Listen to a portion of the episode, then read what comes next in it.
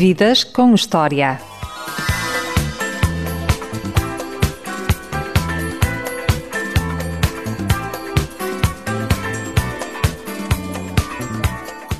Nasceu em Ferreira do Alentejo, passava férias na Zambujeira do Mar com as irmãs, numa cabana de pescadores. Foi a irmã mais velha que lhe deu alcunha, pelo qual viria a ficar conhecido. Primeiro aprendeu a tocar harmónica, só depois guitarra. Conhece muito bem as duas margens do Tejo, sendo um verdadeiro homem do lema. Em 78 entra para o Conservatório de Música, para a Faculdade de Engenharia Agronómica e torna-se elemento da banda rock de maior sucesso em Portugal, os Chutes e Pontapés. O eterno letrista, baixista e vocalista de Chutes, hoje está no Vidas com História. Olá, Tim. Olá, viva. Quando era criança, já imaginavas que o futuro era brilhante? Sim, uh, quer dizer, tirando a parte da guerra colonial que na minha infância ainda era presente, tirando esse, digamos, esse fantasma ao, ao fundo do túnel que havia, o resto estava tudo. Achava, achava que sim, achava que, que tinha oportunidades, que, que a malta tinha oportunidade. E portanto, sim, estava era brilhante. E porquê que deixaram de tocar esta música nos concertos dos chutes? O futuro que era brilhante? Porque eu, a culpa é minha, eu associei, o, associei esse tema a um a uma certa mala pata que, que nós passámos ali pelos anos 90. E, e então, uh, pronto, associei, disse que associei que aquilo dava azar e que era aquela música que. E então decidimos isso. E o que aconteceu foi que depois deixámos de tocar essa música, desde os concertos do Gritos Mudos, que não foram assim tantos, e, e pronto, e depois as coisas resolveram-se e seis ou sete meses depois já estava tudo mais ou menos parecido. Portanto, foi por isso. nada mais do que isso. Não, mais, nada mais que isso. Quem sabe um dia volta ao repertório. Epá, não sei, a ver se não dá azar se voltar ao repertório. Nunca sei. Que memórias tens da tua infância em Ferreira do Alentejo? Eu estive lá até aos 5 anos. Uh, tenho algumas coisas poucas, né? tenho as memórias de puto, as memórias que de viver lá, viver lá uh, primeiro com os, pronto, com os meus pais, depois os meus pais vieram primeiro para Almada e eu fiquei lá em, com os meus avós. Tenho, tenho mais recordações da, da, da, fase em que vivi com os meus avós do que a outra com os meus pais, porque era bem bebê. E pronto, as recordações que tenho são as, as, muito pequeno, tinha um baloiço, tinha um gato, tinha um gato que era meu amigo, tinha, levava-me a passear ao campo a ver, tinha um tio que era Feitor. Feitor, e levava-me a, passear ao campo, a ver as coisas e pronto, e pouco mais tenho de, de recordação. Lembro-me de brincar lá na rua, de brincar no, em, na minha casa, lembro-me também de desfazer essa casa dos meus avós. E pronto, e, e, e, depois foi tudo memórias de férias ou assim. Porquê que os teus pais vieram para a Almada? Porque meu pai arranjou, arranjou trabalho em Lisboa meu pai trabalhava na altura no, na, na, na firma da família, que era um, do pai dele, que era tinha uma série de coisas, entre elas uma moagem, e o meu pai trabalhava no escritório dessa moagem. E depois, epá, não sei porquê, tenho, nunca lhe perguntei diretamente porque é que mudaram para, para cá, mas eu acho que eles, nessa altura em Ferreira, as coisas estavam, e no Alentejo em geral, as coisas estavam, de 1962, 63 as coisas estavam um bocadinho sombrias em termos de desenvolvimento, em termos de possibilidades e tudo. E a capital nessa altura fazia era uma grande atração para, para muita gente. E assim foi, já cá havia família em cima uh, e pronto. E depois acho que devem ter feito um pedido para o meu pai vir para trabalhar para o banco e ele veio. E então, como era natural, normalmente para, os, para a malta do Alentejo, havia já uma certa comunidade em Almada e tornava-se mais simples arranjar casa e por aí fora. E assim foi. Pronto, e por isso é que agora porque é que eles saíram mesmo? Acho que é mesmo para se livrarem daquele Alentejo uh, um bocado sombrio e fechado e pobre que, que havia na altura. E aprendeste a tocar harmónica quando tiveste hepatite, vindo sim. de umas férias? Sim. Eu, nas férias, nas é. sim numa casa de pescadores com colchão de palha? Não, não, a gente ia para várias casas de pescadores, não era só uma, mas depois, depois aquilo começou a crescer e deixou de. Deixou, portanto, os pescadores passaram a fazer umas casas melhores e muitas vezes eram eles que saíam dessa casa melhor no verão para alugar e iam para, para, para a cabana deles. portanto a coisa ficou assim diferente. Uh, mas sim, os colchões eram de palha, isso era, era normal que havia dois colchões. Havia o colchão de palha para o verão e havia o colchão de lã para o inverno. Portanto havia, havia sempre esta nuance, né? Davas-te bem com as tuas irmãs nas férias? Sim, demos sempre bem com elas. Tu és o irmão do meio, não és? Sou. Uma irmã mais velha, E outra deu o nome, a alcunha, Tim. sim. Eu e a Neca é a mais nova, a Guida e a Neca. Está tudo. Damos, sempre, nos demos As bem. guidas fazem parte da tua vida. Parece que sim. a tua mulher também se chama Guida. Também. Também parece que sim. Como é que conheceste a tua irmã? A tua mulher, neste caso? Ah, a minha mulher morava na, morava na mesma rua que eu, portanto as nossas irmãs eram colegas e nós éramos os, ela era mais nova e ele era o do meio, eu era o do meio. E pronto, de nos ir conhecendo desde os 10 anos ou, ou antes. E pronto, depois quando chegámos já assim mais maiorzinhos, eh, tínhamos uma certa afinidade. E depois a partir do, pá, dos 17, 18, 19 anos, pronto, começámos a andar mais e pronto. Há de ver-te aos concertos? Sim, eh, até não, não todos os primeiros, mas, mas alguns dos primeiros, mesmo do primeiro ano ela ainda viu pelo menos um, acho eu, e, e pronto, a seguir acompanhou sempre que pôde. Se tu não tivesses, eh, tivesses tido hepatite e o teu pai tivesse dado uma harmónica, se tivesse dado uma bola de futebol, eu hoje em dia estava a falar com um craque dos ravados, em vez de estar a falar com um craque Não, não, dos duvido. palcos. Não, aquilo, essa parte da harmónica foi um, foi um episódio.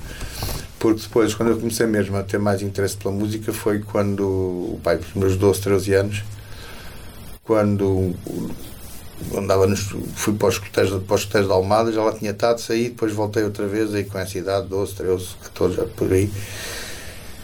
E aquela malta, estamos a falar de 1973 para 74, por aí. Muita música de intervenção, por Muita aí. música de intervenção. Zeca Afonso, por aí, Sim, Fausto. e Fanhais e essas coisas. E, e nessa altura havia um grupo lá nos escuteiros, um, alguns rapazes mais com já 15, 16 anos, que estavam a fazer um grupinho e estavam eles próprios a aprender a tocar viola entre eles e coisa. E eu comecei a assistir a esses, a esses encontros ecos, normalmente antes de ser a reunião dos escuteiros, aquela coisa toda.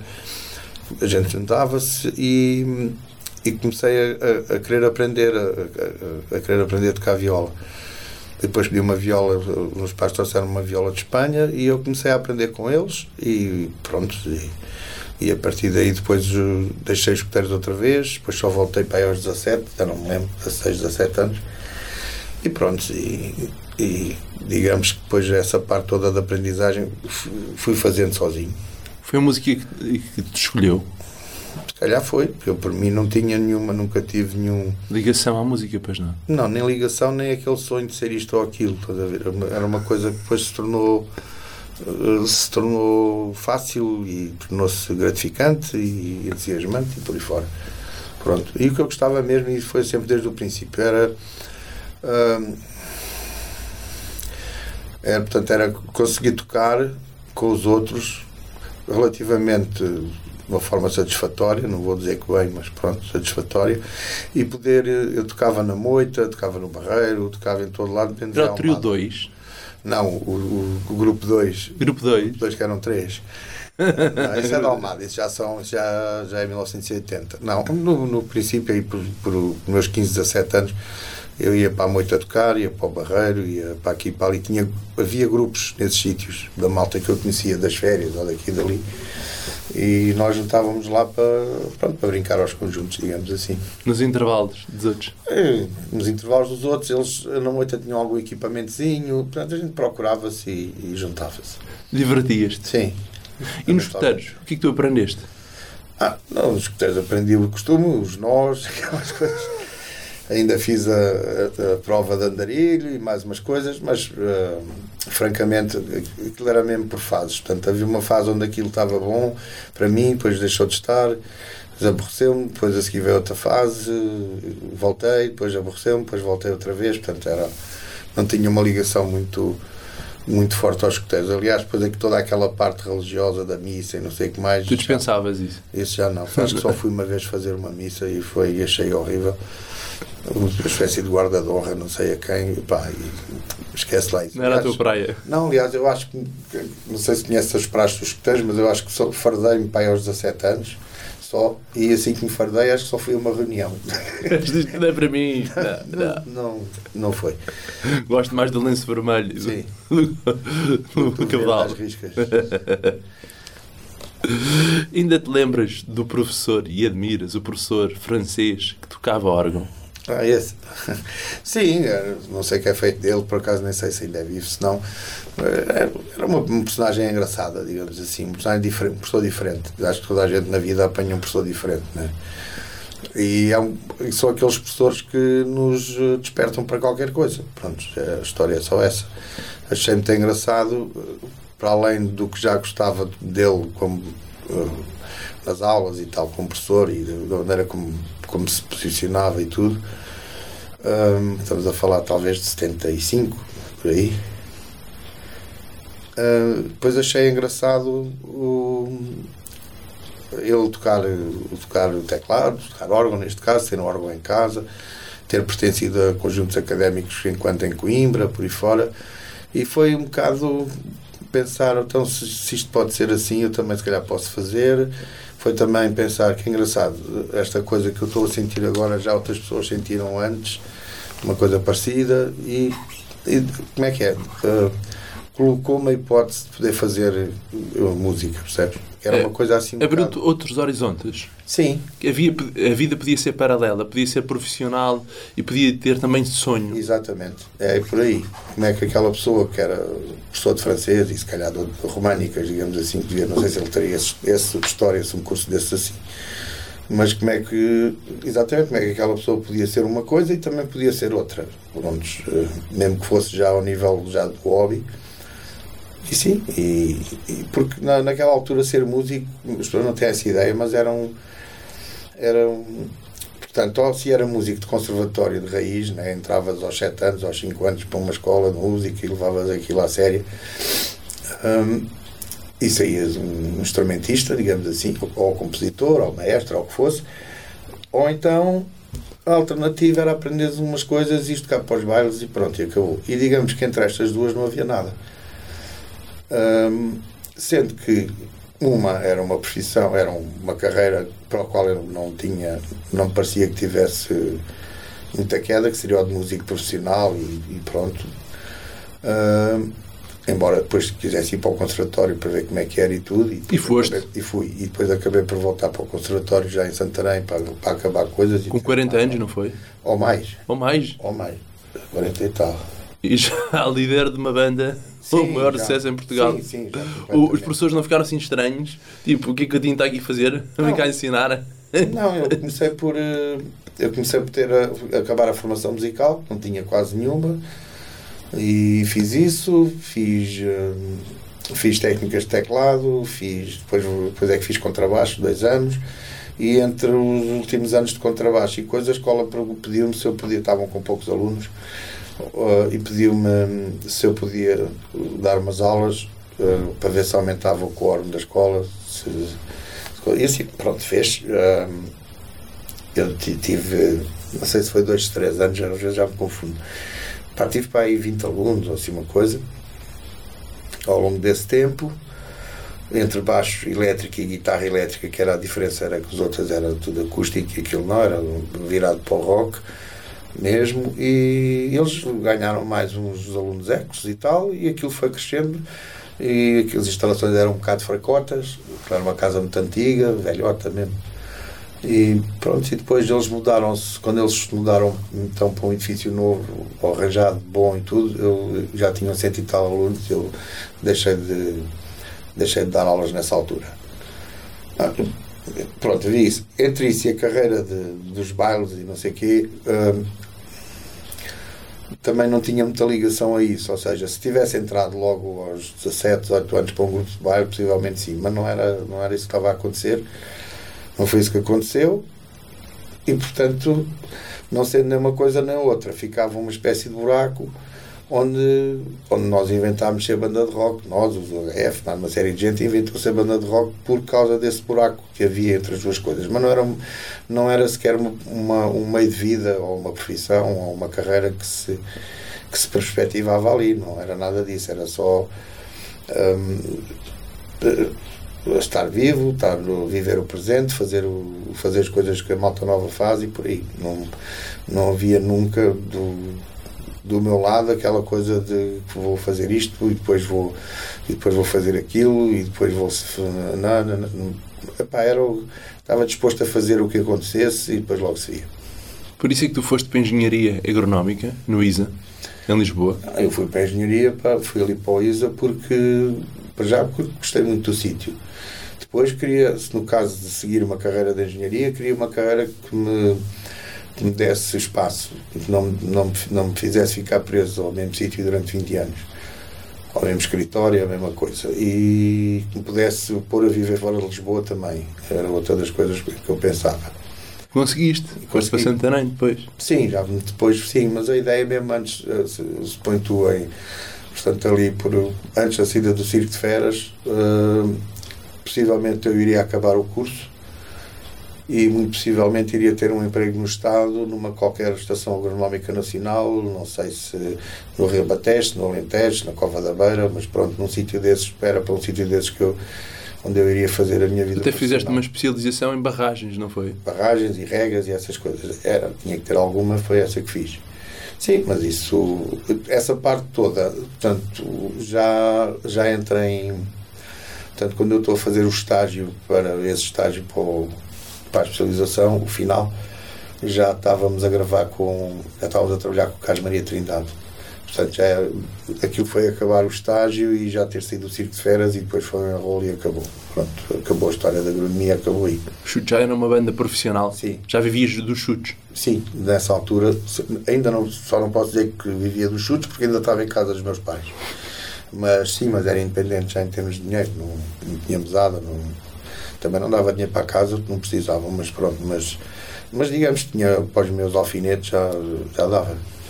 E porquê que tu trocaste a guitarra pelo baixo? Isso foi aos 15 anos. Foi relativamente cedo. Uh, ao princípio, quando eu comecei a ouvir música, nem, nem me tinha percebido muito bem se havia baixo ou se não havia. Nem sabia muito bem. Depois comecei a, comecei a ver, a reparar e a achar piada e a gostar daquele, daquele instrumento. Uh,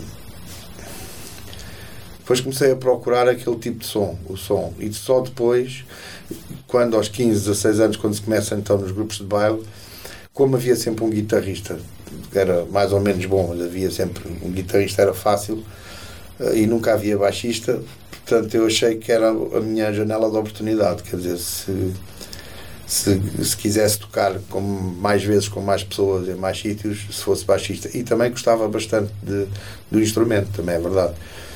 Uh, era, como é que é? Era, para o que eu sabia e para as oportunidades que haviam, era execuível. Com a guitarra já se tinha que entrar um bocado em competição com, ou com os outros guitarristas ou tentar fazer uma posição e tal. E isso nunca foi muito o meu, a minha maneira de ser. Portanto, entrar em conflito e tentar conquistar qualquer coisa através da, pronto, do confronto, digamos assim, eu toco melhor que tu, faço melhor e tal. Pronto, então escolhi o baixo, nunca deixei de tocar guitarra. Uh, nunca, ainda hoje toco, toco mais guitarra do que toco baixo em casa e assim. Sim, uma pessoa tocar baixo em casa não faz muito sentido.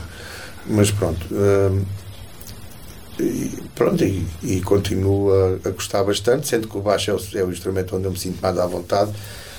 E a guitarra é talvez um instrumento que me acompanha de sempre e onde eu posso, uh, se calhar, escrever música percebes? Ou fazer música na guitarra para depois, para depois passar aos outros. Há muitas coisas dos chutes de guitarra que, eu, que fui eu que fiz, né? E, embora seja o João que toca ou fosse o Zé Pedro que tocasse.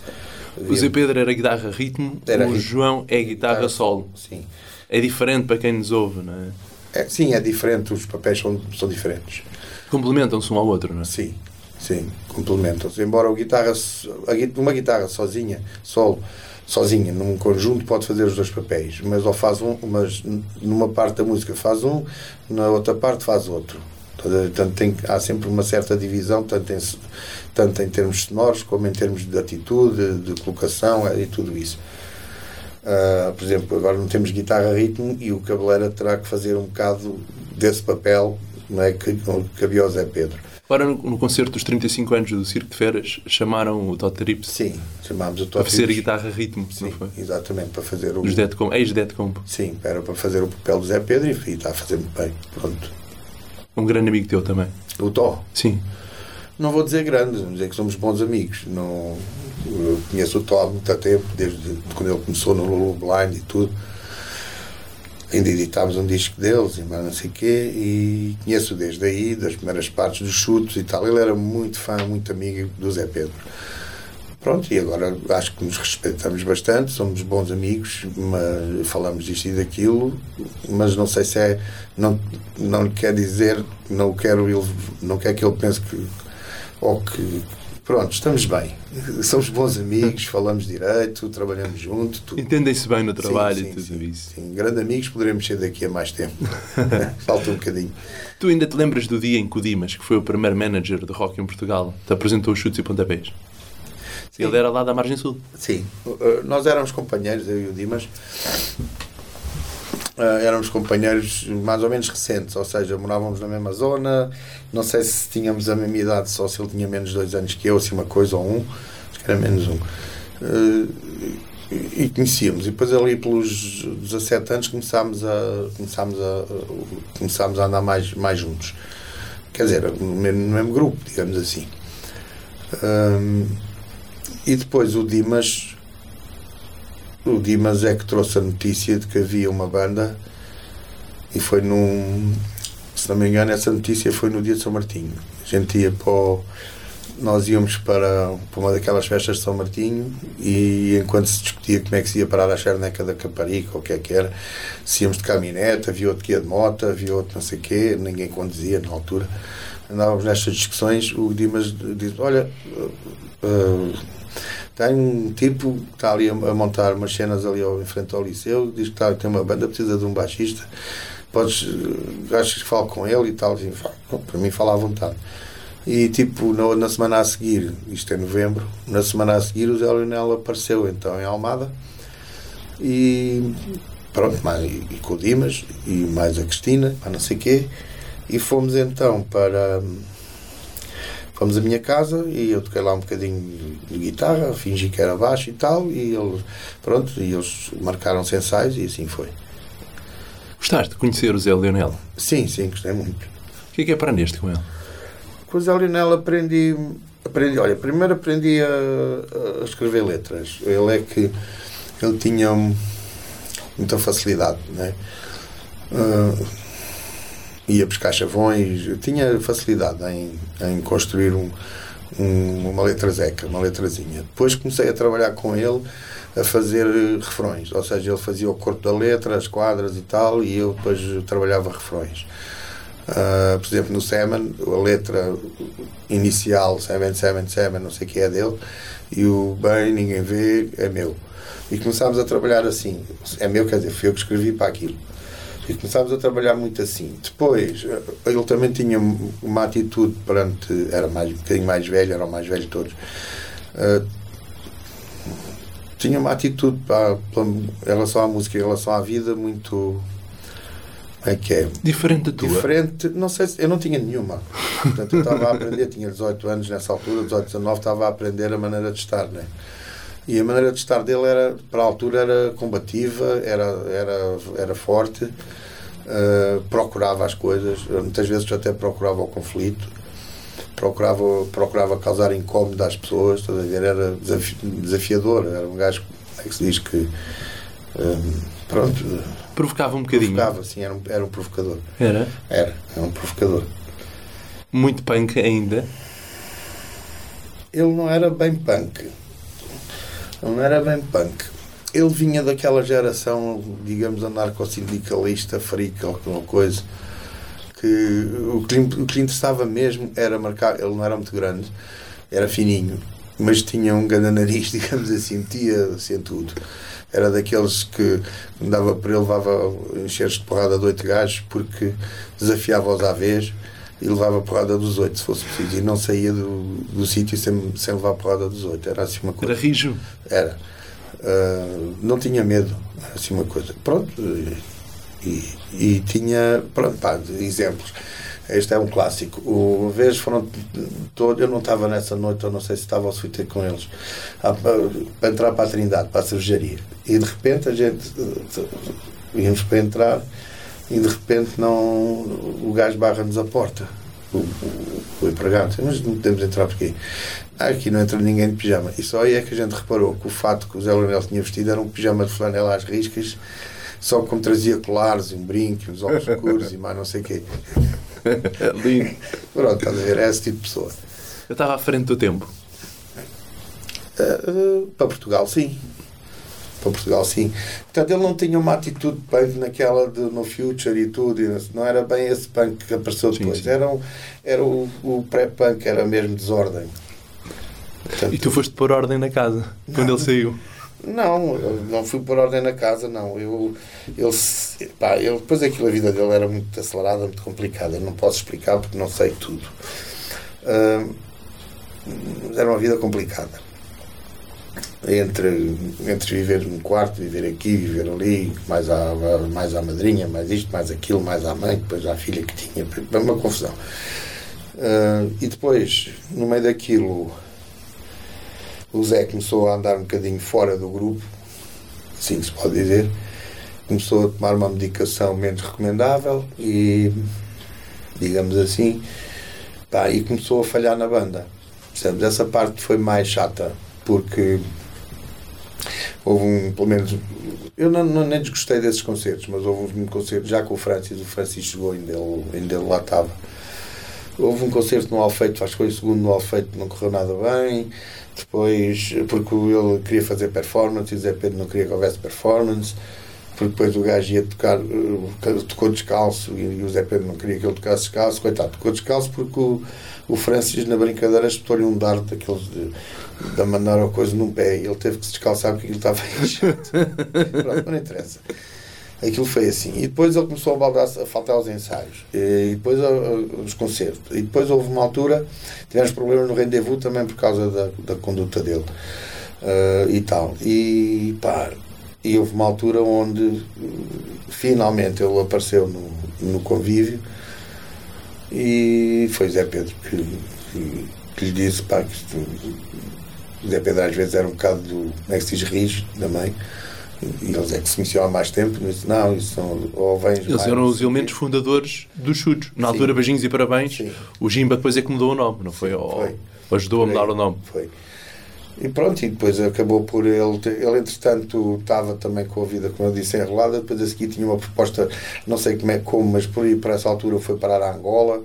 Depois já estava, acho que também apanhou hepatite B ou coisa que o valha estava ah, por lá.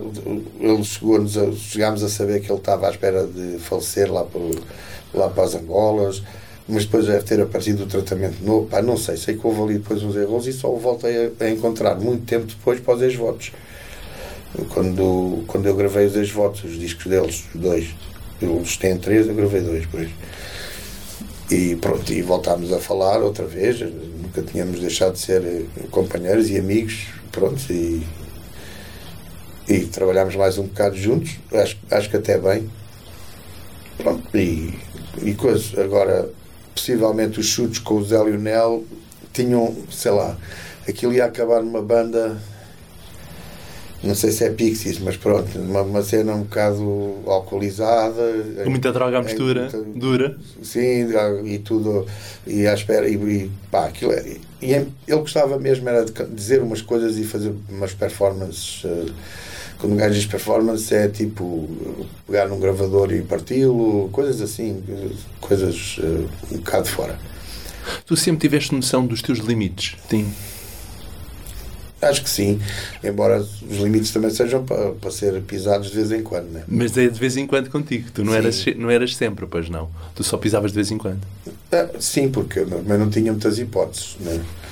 Eu vinha, de, eu vinha de, outro, de outra maneira de se viver. Portanto, eles já viviam um bocado soltos. E eu não, eu, tinha, eu vivia em casa, eu vivia, tinha os meus pais, tinha a minha escola, tinha os meus amigos, tinha uma série de coisas e tinha os chutos. Havia muita diferença entre as duas margens do Tejo. Sim.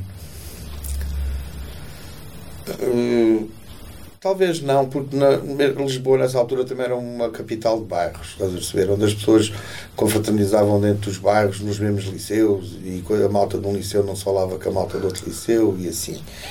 Se pensarmos assim, a Almada não era muito diferente. O que a Almada tinha de diferente é que em Lisboa, de Lisboa, é que Lisboa havia possibilidade de ir para outros sítios, se não gostasses de estar ali. Em Almada tinhas que atravessar o rio para ir para outros sítios, porque tudo abaixo da Almada era pior que a Almada.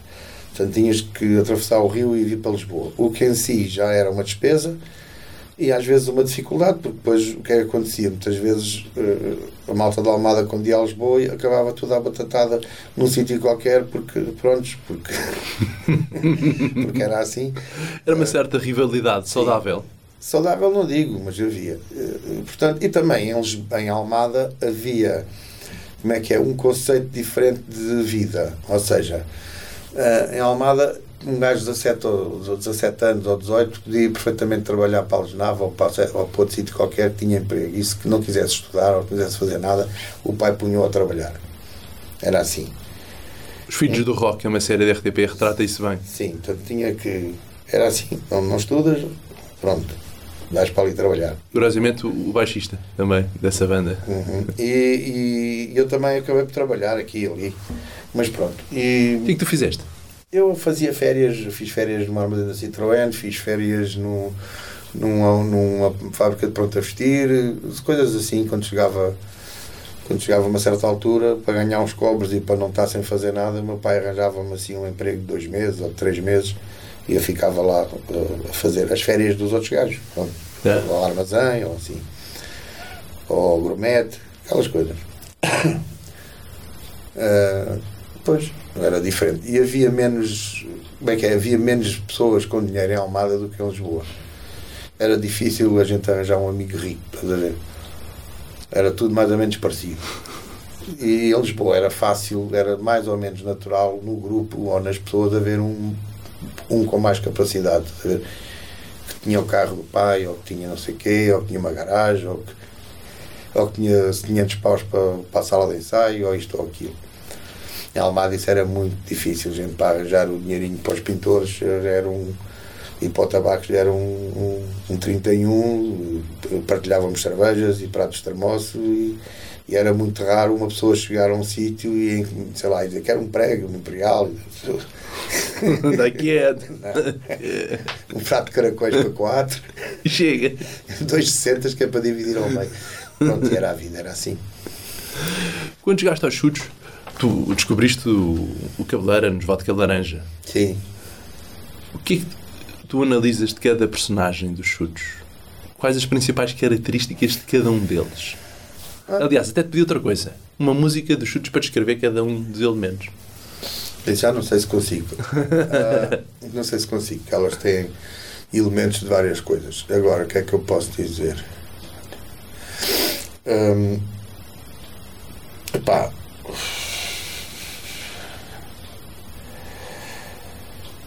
O que é que eu posso dizer sobre isso? Cada um dos chutes. Bem, um, o Zé, uma das características dele era uh, uma firmeza quase arraiar a teimosia.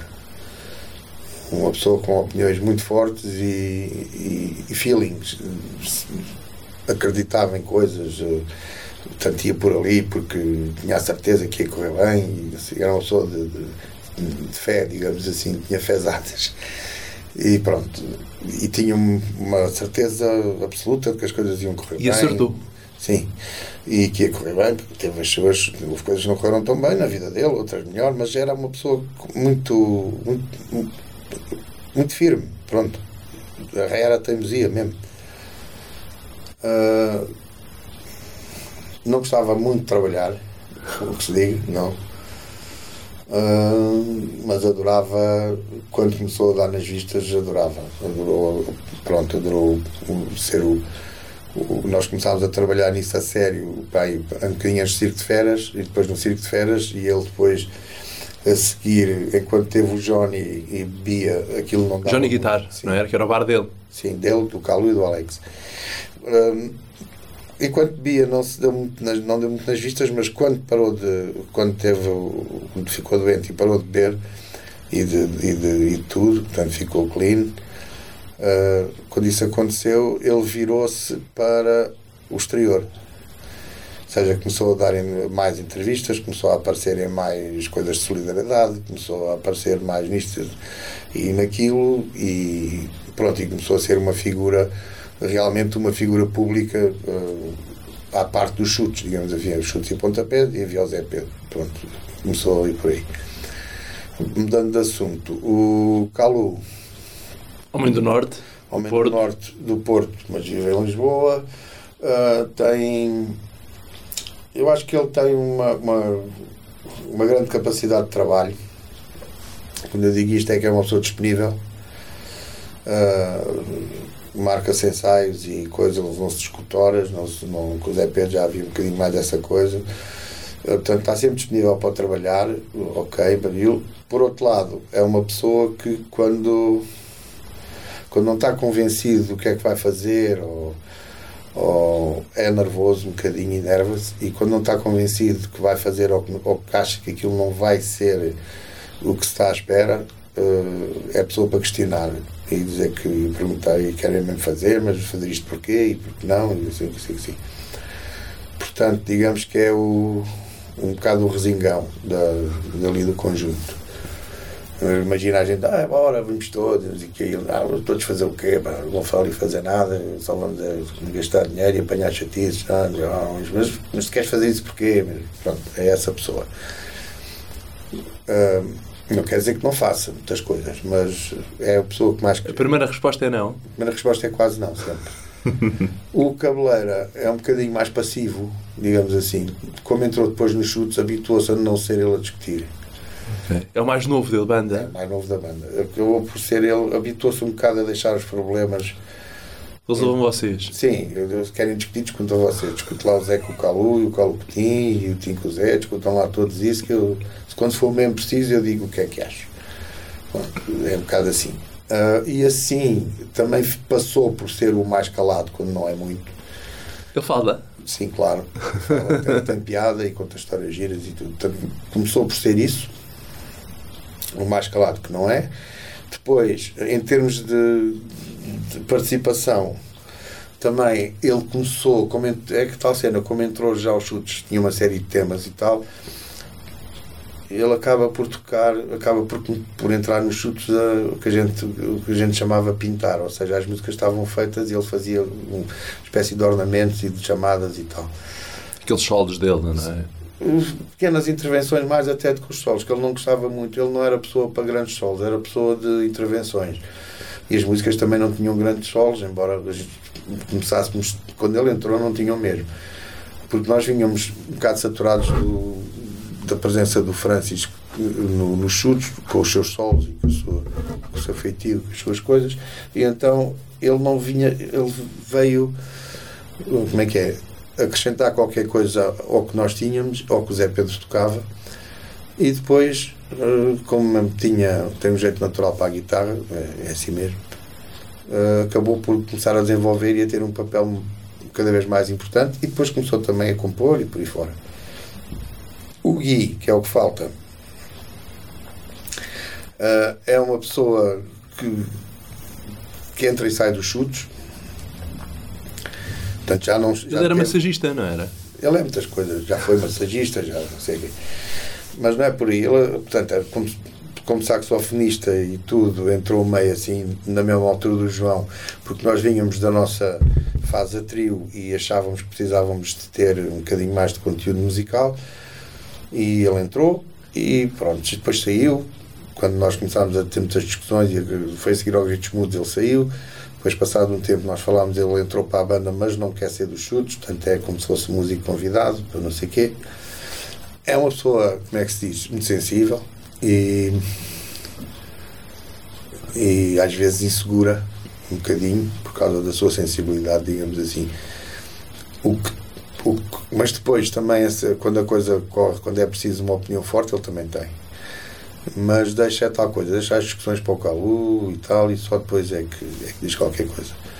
Bah, e, pronto, e musicalmente não coisa ter feito o seu, o seu papel, porque além de tocar o saxofone, que era o primeiro instrumento, ainda começou por fazer os cores todos. Como tu começaste. Sim, Tocavas baixo e fazias cores. sim. E Antes de depois ser vocalista. Sim, antes de ser vocalista. E depois começou a tocar teclas também. E pronto, e agora faz, digamos, eh, tudo o que é ao lado dos chutes e pontapé, entre teclas e cordas e saxofones e outras coisas, ele vai fazendo. Pronto, E a equipe técnica? Existe uma grande banda sem bons técnicos? Não. Não, não existe. Uh, a, equipa, a equipa técnica começa, pronto, o primeiro de todos, o mais antigo é o Cajó, o Carlos Jorge Valles, que faz som, que nos faz som desde, não quero mentir, mas talvez, deixa cá ver, talvez 84, uma coisa assim, ou um bocadinho antes. Uh, um bocado, ele era portanto ele era ajudante do técnico da Almada que trabalhava com os UHF e, e tinha e gostava de aparelhagens de eletricidade estás a ver, aquela malta um circuitos e coisas longe então começou a trabalhar aí ainda deu cabo das costas por causa dos caminhões que descarregou por aí fora e depois passou a técnico dos UHF e ao mesmo tempo quando nós tocávamos juntos com os UHF o Cajó fazia-nos o som também. Pá, e depois de repente torna-se tornou-se evidente que era preciso uh, fazer a coisa mais constante e por sorte nossa por essa altura ele teve um desaguisado com, com o Dr. Manuel Ribeiro uh, alguma coisa qualquer que aconteceu entre os dois e ficou mais ou menos disponível para fazer o trabalho portanto desobrigou-se digamos do OHF e obrigou-se nos chutes e pontapés. Agora, o que é que isto leva? Leva a que, como é uma pessoa, como é o Carlos Jorge, é uma pessoa também muito. hum, gosta da. perfeitinha, gosta das coisas bem feitas e que mais. hum, mesmo trabalhando em condições muito beras e não sei o que mais, foi sempre levando o conjunto, hum, a banda Chutes e Pontapés, a pedir mais e a, e a fazer melhor. Percebes? De um, de um ano para o outro, de, um- de uma ocasião para outra, se pudesse melhorar. Eh, tocámos ali, mas foi uma porcaria que, que o PA não prestava. Para o ano vamos tocar não sei aonde, precisamos de um PA melhor, fazemos assim, fazemos assado. Hum, pronto, e foi, um, digamos, uma, uma peça fundamental. Depois a seguir juntámos também o, o Fernando Rascão, na altura, que fazia o som de munição, e, e o. como é que ele chamava-se? Falta-me um que era o das luzes. Já faleceu, mas não falhar o nome. Hum, Pedro. Talvez. Que pronto, e essa equipe acabou por andar connosco quase sempre. E o que nos dava garantias de poder enfrentar a banda, e não os músicos, mas aquele grupo de pessoas, enfrentarem os problemas que a estrada envolvia, não é? Claro que o condutor também era, e road manager era o mesmo, os roadies eram os mesmos, e isto permitia-nos ter uma estrutura de turnê, hum, mesmo que voltássemos para casa à segunda-feira, mas pronto, saíamos à quinta e voltávamos ao domingo, assim uma coisa, e permitia-nos enfrentar uma série de situações de palco completamente diferentes e apresentar um espetáculo sólido e para toda a gente. Pronto, e, e essa equipa foi-se foi -se multiplicando, uns saíram, outros entraram, depois muda, não sei o que mais. Está claro que tivemos a ajuda também do. quando tivemos problemas com o com, com o manager, com o Nuno Rodrigues, eh, a Marta que trabalhava no escritório, mandou Calu, a Marta Ferreira, tomou, que era grande amiga de Zé Pedro também, e nossa, tomou conta do negócio. Foi a vossa manager? Foi a nossa manager durante uma série de tempo, até 2007, quando faleceu. Ela tinha alguma música favorita dos chutes? Não faço ideia. não faço ideia. Pronto, e depois eh, ela faleceu e ficou o, irmão que já era na altura. Depois ela deixou de ser road manager para ser só manager e ficou o, Roberto Ferreira, o outro irmão, a tomar conta de- da estrada e esse passou depois a tomar conta de tudo com o falecimento da Marta. Ah, quer dizer, embarcar, não era? No avião, no aeroporto? Íamos para Toronto, quando ela faleceu no aeroporto, por não haver aqueles desfibriladores nem, nem socorro imediato. Podia ter, podia ter salvo. Como é que tu e os chutes lidam com a perda de pessoas muito importantes? E ganham forças para continuar em frente. Ah, então, ah, as pessoas têm que, se, têm que se convencer que durante a vida que a, a, a perda é uma constante. Ou seja, se há coisa certa na vida é que há sempre coisas para perder. Portanto, todas as pessoas têm momentos em que, em que, em que perdem alguma coisa, alguma pessoa que gostam, alguma pessoa que se pensa que é indispensável. Mas isso é tal coisa, não há, não há insubstituíveis, não há indispensáveis, a coisa pode não ficar, não ficar igual, mas pode ficar parecida, até pode ficar melhor. E pronto. Agora, sentimental, emocionalmente é sempre um, um bocadinho complicado, mas é a tal coisa que temos que olhar em frente e temos que seguir, não, não podemos ficar a olhar para o passado. Ele não era teu irmão de sangue, mas era Quem? o Zé Pedro, mas era irmão como fosse na prática, calculo eu. A morte claro. dele foi um choque tremendo na claro. tua vida. Não, não foi um choque. A morte dele não foi um choque. Uh, o choque foi quando ele ficou doente, né, no ano 2000, acho eu. Mesmo assim, era um.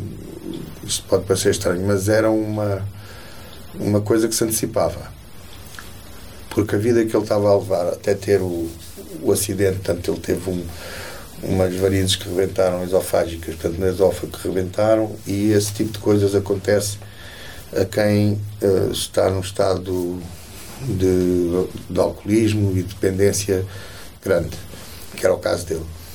E ia morrendo, ia, perdeu muitíssimo sangue, por sorte reagiu bem às transfusões no hospital e e salvou-se. Mas uh, o choque foi esse. Uh, embora nós já muito, há muito tempo que lhe dizíamos que a vida que ele levava era um. Não, ele estava mesmo à procura da autodestruição, né? portanto aquilo era impossível. Quer dizer, a maneira como ele vivia era, era impossível. Muitas pessoas já só têm lembrança de Zé Pedro uh, dessa fase segunda e não têm lembrança de Zé Pedro da fase primeira que era uma fase muito, pá, muito pesada. Eh, ele teve uma grande sorte porque deu-se mal com, com a heroína e largou. Nunca foi, teve ali uns meses agarrados, mas quando era muito novo, largou. Mas depois o álcool tomou conta da vida dele à séria e outras coisas também. E aquilo, aquilo era um carrossel, aquilo era para baixo e para cima era um carrossel. Eu acho que ele aí às três da tarde, normalmente, antigamente, às três da tarde ainda estava semi-adormecido, depois às seis da tarde lá acordava, às oito da noite já estava alcoolizado outra vez, depois aquilo acordava, depois às seis da manhã ia para casa, não sei o quê. Portanto, aquilo estava num, num caminho que não tinha não tinha muita solução. Era muito duro para vocês como banda, precisavam de ter uma certa disciplina de ensaios e tudo ele, isso? Ele, ele cumpria, ele cumpria, muitas vezes cumpria de uma forma desleixada, também não vou dizer que não. Uh, porque ia aos ensaios, mas dormia um bocadinho, ou estava a ressacar, ou assim, essas coisas, pronto. Mas pronto, depois quando houve a mudança, né, quando ele corta com tudo, aparece um outro Zé Pedro, parecido, mas digamos que era um Manemés, era tipo o bondoso, ver, o que gostava de amor, ele odiava, não se podia falar de amor, não se podia falar de filhos, não se podia falar de família, não se podia falar, para ele era tudo no future, acabou, pano completo, nada disso. Nada disso, nada disso. Tinha, gostava muito das irmãs, do pai, da mãe, tudo isso, né? Mas em termos de sociologia da vida dele, não, se, não se via a ser pai, não se via a viver com pessoas uh, só esporadicamente, não se via. Pronto, gostava das suas coisas, gostava da sua vida como estava. Pronto. E então não foi um choque. O choque foi, foi quando isso aconteceu. Depois a seguir, ele, tivemos a alegria dele recuperar bem dessa primeira, dessa primeira tropelia.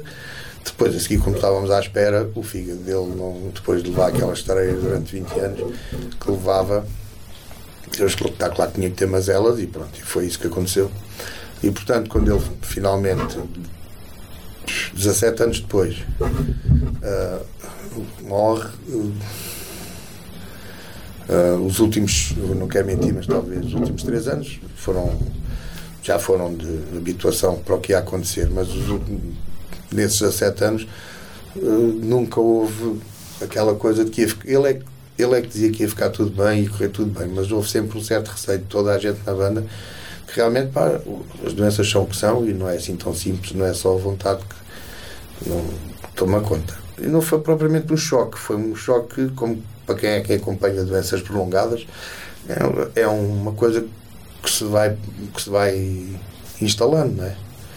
Uma certa tristeza, aquela vida de altos e baixos, agora está-se bem, depois está-se pior, depois está-se bem outra vez, depois está-se ainda pior, depois está-se bem, depois está-se pior ainda. E pronto, isso é cansativo e, é, e foi um bocado desmoralizante, não em termos de trabalho, mas em termos de, de ver a pessoa a querer fazer e as coisas cada vez a, a ficarem um bocadinho mais limitadas. Como é que tu, que viveste ali no auge dos anos 80, as drogas duras, nunca te meteste nisso? Sendo um rockstar puro e duro. Olha, porque. Olha, se calhar, por exemplo, dos outros, por não procurar. Pá, sempre gostei de fumar as minhas ganzas, de beber o meu copo, essas coisas. E. Mas ficavas por ali? Epá, não, estás a ver, não era. Nunca gostei daqueles, daqueles comboios de vamos todos para a casa do banho, ficamos tão malucos, ficamos aqui fechados e não sei o quê. Nunca foi bem o meu, o meu espírito. Também não tinha o dinheiro que eles tinham para andar a comprar carteirinhas todas as semanas ou todos os dias. Não tinha mil paus por dia para gastar naquilo, de certeza. E, epá, e depois, quando comecei a ver as epá, porque eu comecei a ver as consequências da, da heroína logo em 79 ah,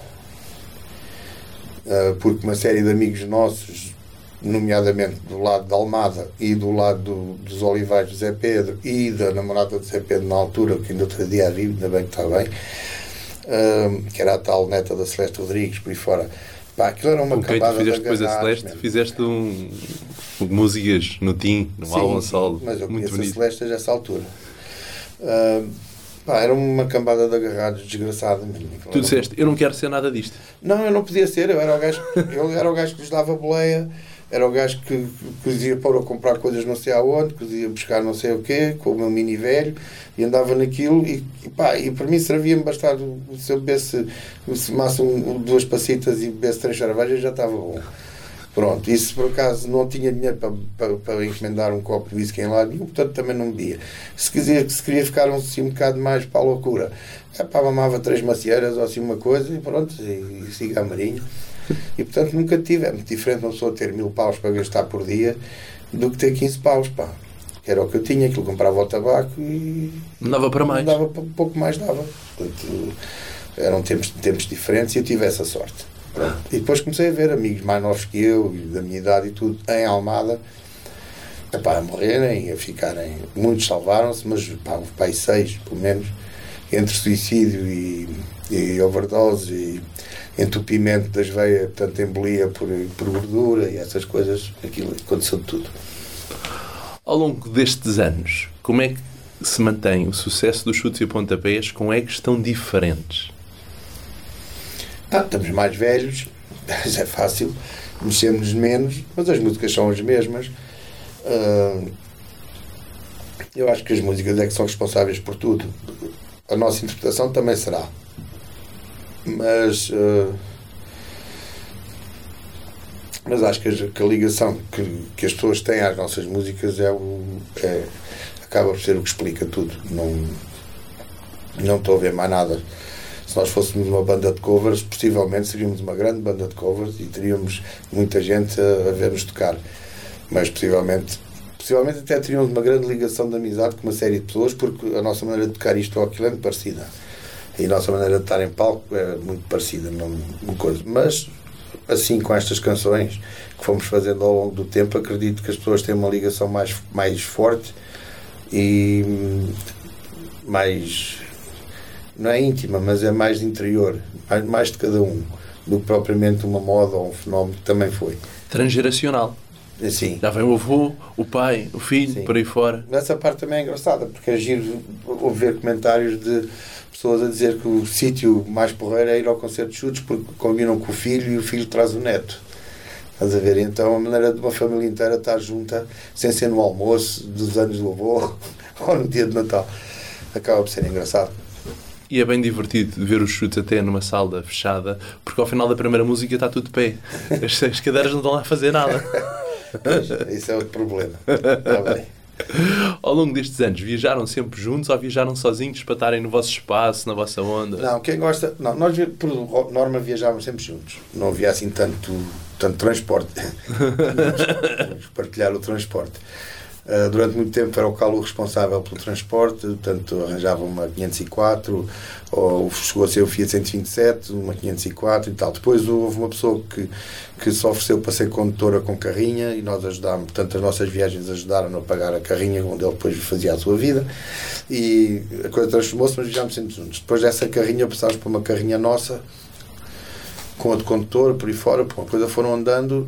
Uh, o que acontece é que nós, a partir de certa altura, nomeadamente a doença de Zé Pedro, nós deixámos de fazer regularmente ensaios no soundcheck. Portanto, e escusámos de regularmente ter que estar às 4 e meia, 5 na Terra. Porque o Zé Pedro passou só a aparecer às 8 ou assim. Então, durante uma série de tempo, para não estarmos. Uh, uh, o Zé Pedro estava porreirinho e tudo, mas para não, não haver mais cansaço, eu, o Cabeleiro e o Zé Pedro viajávamos nessa carrinha e o Calo, como gostava sempre de fazer o ensaio, o soundcheck com os técnicos, um, ia mais cedo, muitas vezes com os técnicos, e vai mais, costuma ir um mais cedo para estar lá nas montagens e tudo. Nós hoje em dia nos chutes já não, já só chegamos já tipo, um bocadinho antes de jantar, jantamos, estamos juntos no hotel. Consegues jantar antes do concerto? Ah, quase sempre. É. Sim. E o Mistim, tens no Instagram? Ah, isso, isso foi o ano passado. Conta-me lá. Não, isso foi só uma. Qual é que é o teu prato favorito, Tim? O meu? Sim. Tivesse de escolher só um prato para comer o resto da vida. É pá, isso não, isso é avançado. isso é um comprimido. Não, epá, gosto de coisas assim um bocado estranhas, mas pronto, gosto de mão de vaca com grão, gosto de bacalhau com grão. No caso grão, gosto grão, feijão, essas coisas gosto. Pai, mas gosto de quase tudo. O, o mistinho apareceu porque nem foi nos chutes. Começa num concerto com o Zagal, acho que foi em. Como é que chama essa terra? Pé de Monforte. Eu não me lembro, não me lembro agora a terra. Fomos a um restaurante e, e, e serviram-nos um comer. Ah, também outra coisa que eu gosto bastante, que era pezinhos de entrada, eles também tinham. Pá, e o comer era muito bom e, e era bonito. E eu resolvi tirar uma fotografia para mostrar. E depois a coisa começou a crescer e eu comecei a tirar também só tirava quando valia a pena uh, e depois começámos a fazer uma cena engraçada que era muitas vezes uh, descobríamos um sítio na viagem para ir comer, sem indicação. A pessoa escolhia assim meio à sorte e começaram a acontecer coisas engraçadas com pessoas simpáticas, sítios que ninguém conhece, restaurantes ultra familiares em aldeias pequeninas, coisas assim. E foi engraçado, portanto, um bocado a parecer quase como aos gajos do, do Guia Michelin que aparecem disfarçados e de surpresa, né? Aparece o tinto de surpresa. Aparece de surpresa e eles foram muito simpáticos e começou a fazer a divulgação do que é que se comia e também preferia sempre. Era engraçado que normalmente é regional. Uh, normalmente é, são comer simples, uma vez ou outra assim uma coisinha mais complicada, mas pronto, era uma espécie de também de divulgação. E os teus projetos a solo? Tiveste vários projetos a solo, Resistência, Cabeças no Ar, etc. Fala-me um bocadinho de cada um deles e da importância que cada um deles teve na tua vida. Ah, então, ah, a Resistência apareceu num período onde tanto a Madre de Deus como os Delfins, como os Chutes, a Madre de Deus eu acho que estava para se fazer. Os Delfins estavam numa situação um bocado duvidosa. Uh, estavam entre discos e a coisa não estava assim muito segura e pronto. Ou seja, havia tempo, havia disponibilidade. Fernando Cunha, que já foi nosso convidado aqui Sim, do programa. Os, os, chutes, os chutes tinham, tinham vindo daquela turnê mais ou menos torta do, do Gritos Mudos, onde se pediu manager, isto, aquilo e aquilo outro. E portanto nós estávamos com disponibilidade e a coisa aconteceu. E uh, foi como é que é? Foi um. Podia não ter acontecido aquilo, mas em termos musicais foi muito diferente do que, do, do que se estava à espera, nem de nós próprios. Uh, em termos de sucesso também. Uh, embora nós, quando estávamos a fazer aquilo lá no estúdio, tivéssemos a sensação que uh, havia ali qualquer coisa de muito especial. Depois trouxe alguns problemas para, o, para os chutes, porque. Resistência era sinónimo de concorrência? Era um bocado. Era. Ah, era um bocado. E pronto, as pessoas não, não se sentiram muito à vontade com isso. Ah, mas pronto, passado estes anos todos, acho que já, já convivem melhor com isso. Ah, em termos pessoais, aquilo mostrou-me como é que é. Mostrou-me outros músicos, outras personalidades, outras maneiras de fazer música. Aprendi muitíssimo com o Cunha, com, com o Pedro Ares, com o Miguel, com, até com. Pronto, e estávamos bem, e musicalmente também, e, e não só. E na, naquela coisa de fazer o projeto ou de, de desenvolver ideias para isto ou para aquilo, foi muito fixe. Depois foi muito compensador economicamente, foi porreiríssimo. Hum, Foi onde ganhaste mais dinheiro, foi nos Resistência. não, onde eu ganhei mais dinheiro foi no. Tirando os chutes, foi no. Cabeças no ar, Não, foi no, no Rio Grande. Rio Grande. O Rio Grande foi um projeto completamente vencedor, quer dizer, quando se está a falar da resistência também foi. Ahm, mas éramos muitos. E no Rio Grande éramos só cinco. Portanto, quando chegou a altura da distribuição foi muito mais. Fácil. Aí foi muito mais dinheiro para cada um. é fácil de pensar nisso. Onde é que tu gostas de gastar o dinheiro? Eu, Sim. ah, ah, real estate. Por aí. Eu Não, pá, gosto de automóveis e coisas assim, pá, não uso relógio, não preciso de relógios caros. Ah, lá em casa também ninguém gosta de luxos, portanto não temos assim nada de muito lu- muito luxuoso. Pronto, tenho uma casa de férias, moro, no, moro no- na província, os meus filhos estão bem na vida. Tens uma escola de rock onde estamos espetaculares, no centro de Lisboa. Temos, tenho sim senhor, que é a minha última aquisição, Voar. a voar. É pronto. uma música tua, lindíssima. É, Nesta escola, qualquer um pode aprender a voar na música portuguesa. sim, sim. Desde que tenha mais de 10 anos, porque abaixo dos 10 anos a gente não quer ter problemas com, com os paizinhos e com a educação deles e, portanto, acima dos 10 anos já eles têm um bocadinho de consciência e já podemos trabalhar. Abaixo dos 10 anos não. Mas sim, isto é aberto e temos muitos alunos com mais de 40 e alunos com 16, 17, 18. Porque ensinam várias coisas aqui na escola. Ensinamos os instrumentos principais do, da música rock ou da música agora dita popular, portanto, os mais, a maior parte das pessoas querem aprender guitarra. Temos muitos alunos de guitarra, não sei se oito, se mais. Temos, hum, depois a seguir é a bateria, onde temos efetivos talvez três, mas tem mais, então, temos mais três que vêm à experiência, só que o Sebastião teve Covid agora e tivemos que adiar essas aulas experimentais, mas pronto, O Sebastião é o teu filho. Sim, o baterista, o Sebastião Santos. Ele possivelmente poderá ficar com 5 ou 6 alunos, ou 7, para a turma dele, porque entretanto, nós, por sermos músicos, né, também estes professores que, que- que fazem agora parte do corpo docente, isto é bonito de dizer, ah, pronto, é todos a sua atividade e reservámos as quintas e as sextas-feiras para a nossa atividade musical, embora eu tenha ensaios às terças, quartas também. Como é que foram e são os ensaios dos chutes? Onde é que começaram a ensaiar? Em Pedroço, ouvi dizer.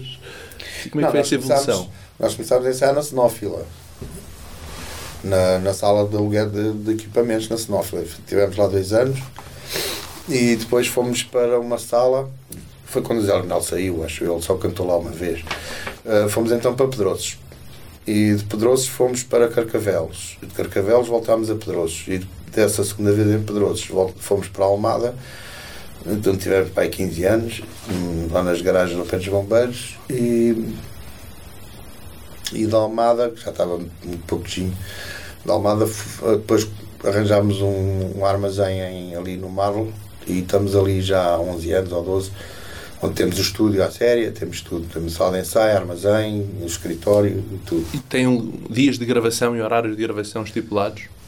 Nós, enxutos, Em chutes? não, nós temos, nós, o que nós definimos em chutes normalmente é, também tem a ver com, com a vida do Caluque ao Porto, não sei o quê.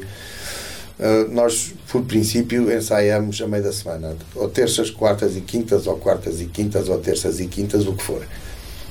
Normalmente encontramos antes do almoço, preparamos, a, preparamos as coisas, estamos ali um bocado à conversa, a lavar roupa e, a, e a, a- pronto, a preparar alguma coisa, vamos almoçar, tocamos um bocado, vamos almoçar, depois voltamos, aí a partir das 3 horas, coisa assim, trabalhamos até às 5, 6 horas, e acabou o dia. Já não há noites longas? Não, não, não, a gente nunca foi disso.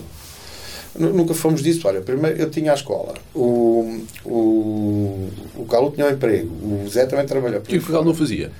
Então, o Calo era, trabalhava na, na firma do pai e da família, que era Corticeiros ali no Montijo, trabalhava no escritório. E portanto, pá, era, nós quando ensaiávamos à noite, nos nossos ensaios acabavam 10 e meia ou 11. Não, começavam tipo 8, por exemplo, em Pedrosos, não, em Carcavelos, tínhamos no centro comercial Plim. Nós eh, encontrávamos com o João Cabeleiro e com o Zé Pedro em Alcântara para aí às 5, 6 horas. Íamos para, para, para Carcavelos. Em Carcavelos tocávamos até às 10. Podia ser que comêssemos qualquer coisa antes, mas nada de refeição. Eh, 10, 11, mais tardar 11, 11 e meia, estávamos em Alcântara outra vez, íamos comer um preguinho ou um bifinho, daqueles de, só com ovo, e depois íamos para a noite ou íamos para casa. Mas, hum, mas não havia a cena de ficar eh, a moer, a moer no, no- na sala de ensaio noites inteiras. No estúdio também não. A melhor hora para, para a gente sempre foi para trabalhar no estúdio, foi para deixar tudo organizado, para fim, no final da manhã, aí é quando, quando as coisas são mais concretas. A cabeça está mais limpa, os dedos também, e, e fica tudo mais perfeitinho. Depois começa a ser um bocado molhado e começas a não conseguir fazer o que já fizeste antes, o que já tentaste fazer, e já fica pior, e isto e aquilo, e já não rende tanto. E aquela coisa de ficar. ahm, fizemos algumas vezes tentar matar uma música, pronto, e temos que conseguir, e pá, nunca leva a, a nada, de- nunca levou, no nosso caso, a nada de especial, portanto, preferimos passar duas horas no Tóquio do que duas horas à noite, do que duas horas na sala de ensaio. Foram sempre uma banda equilibrada. Quais foram os momentos mais difíceis e os melhores momentos dos chutes? Na tua opinião, claro, porque cada elemento deve ter a sua visão. Pá, a parte mais equilibrada foi. Sei lá. Ali, sei lá, parte de deslumbramento do, do Circo de Feras, entre o Circo de Feras, a Casinha e o 88, foi realmente um deslumbramento, porque foi onde tudo se desenvolveu. Não só nós a tocar, como a fama, como popularidade, fama por aí fora, reconhecimento, sim senhor, a equipa técnica, os concertos que se davam, tudo a crescer, tudo, nós a, a ter a sensação de que as coisas estavam em, estavam em crescimento, estavam por um caminho que era, que era bom. Portanto, essa fase para mim foi uma fase de deslumbramento, se quiseres, até de conquista, de, de- satisfação e tudo. A tua mulher pôs sempre os pés assentes na terra? Sim, de uma certa maneira sim, né? de uma certa maneira sim. Hum, depois, o, a fase a seguir do, do Gritos Mudos é uma fase muito difícil. Muito difícil. Não só os chutes estavam um bocadinho à cabeçada uns com os outros, como tínhamos problemas uh, internos com o manager, tínhamos problemas externos com concertos, com, com gravações, com isto e com aquilo. Foi, foi uma, uma fase menos bonita até, até foi quando tivemos alguns patrocínios e, pá, e eu tive que negociá-los e tive que fazer uma série de coisas que não gostei nada. Pronto. Ah, Pensaram acabar os chutes ali ou não? Nunca pensaram não, nós estivemos praticamente acabados nessa altura. Tivemos para aí 4 meses ou 5, já não sei. Nos anos 90? Sim, aí por 92, ou Aí. foi. Em que não. E isso foi, tem a ver com aquela turnê que fizeram no Brasil? Gravaram um álbum no Brasil? Foi a seguir. Foi a seguir. Nós não fizemos turnê, nós gravámos só. Gravaram. Aliás, a música que a gente começou, O Futuro, que era brilhante, salvo É erro, foi é gravado no Sim, Brasil. a conversa vem daí. Depois do- desse disco, quando é apresentado ao vivo e quando temos as nossas coisas, aquilo corre, pá, corre tudo ao contrário. Não, não estávamos preparados para, ah, não, para a ressaca do sucesso que tínhamos tido, por um lado, para as, as confusões, para o, o- se calhar até o, o- um cansaço nosso todo em relação àquilo tudo que estava a acontecer, um certo rei na barriga, pensávamos que pronto, agora ia ser sempre assim. E, portanto, essas, essas duas alturas para mim são as que marcam. Portanto, um, um, um deslumbramento excepcional e depois uma queda mais difícil. Não podes ir a Moscou com a carrinha ponto de forma. Não, já não posso. Mas onde é que tu gostavas de ir agora, com a carrinha ponto de forma? Qual é a tua viagem de sonho? Eu gostava de fazer essa viagem que seria pelo norte da Europa, ali pela grande planície do norte, porque era fácil, que não havia montanhas para subir, porque aquilo para subir não demora muito. Mas se pudesse escolher um. Olha, gostava de fazer. eh, assim, viagem mesmo de sonho. Pá, aí, mas são muito grandes, são duas. Uma é a a transamericana, que é começar no Alasca e acabar na, na Patagónia. Puxadinho. Deve demorar para aí 5 meses, mas pronto. Não, 3 meses dá para fazer, com calma. Ah, e a outra seria sair de Lisboa e ir até Goa, por exemplo. Até à Índia. Sim, Gostavas de fazer. até a Goa, sim. Mais para, ou vamos para baixo, ou então seguimos em frente e vamos para a China. Mas pronto, mas eu podia ficar por aí. Mas a carrinha é uma cena. Essas viagens assim grandes de semanas e tudo são. Aquilo depois às tantas fica. Fica um bocado tipo navegador, estás a ver? Portanto, a pessoa fica naquele mundo, vai repetindo as coisas e os, dias vão passando ah, muito parecidos uns aos outros, as paisagens mudam, mas aquilo depois tem um ramo-ramo que permite estar bastante tempo na, em viagem. Qual vai ser o próximo êxito dos chutes e pontapés? Ah, não faço ideia, mas espero que seja. A gente agora está a trabalhar num hino para o, de encomenda para, o- para a seleção de rugby. Vai ao Mundial, pode ser que esse corra bem. Mas o hino não oficial de Portugal é vosso. Parece É a sim. casinha. Parece que sim. esse foi graça. Para terminar, qual é o sentido da tua vida? Ah, faz-me feliz viver e faz-me feliz conviver e faz-me feliz tocar música, faz-me feliz estar com pessoas que, com que gosto, com toda a gente, nomeadamente a minha, os meus filhos e a minha, a minha mulher, e, e no trabalho também os meus filhos e muitos outros. Mas fundamentalmente é o que me faz feliz é estar a viver bem, prontos, estar bem com as pessoas.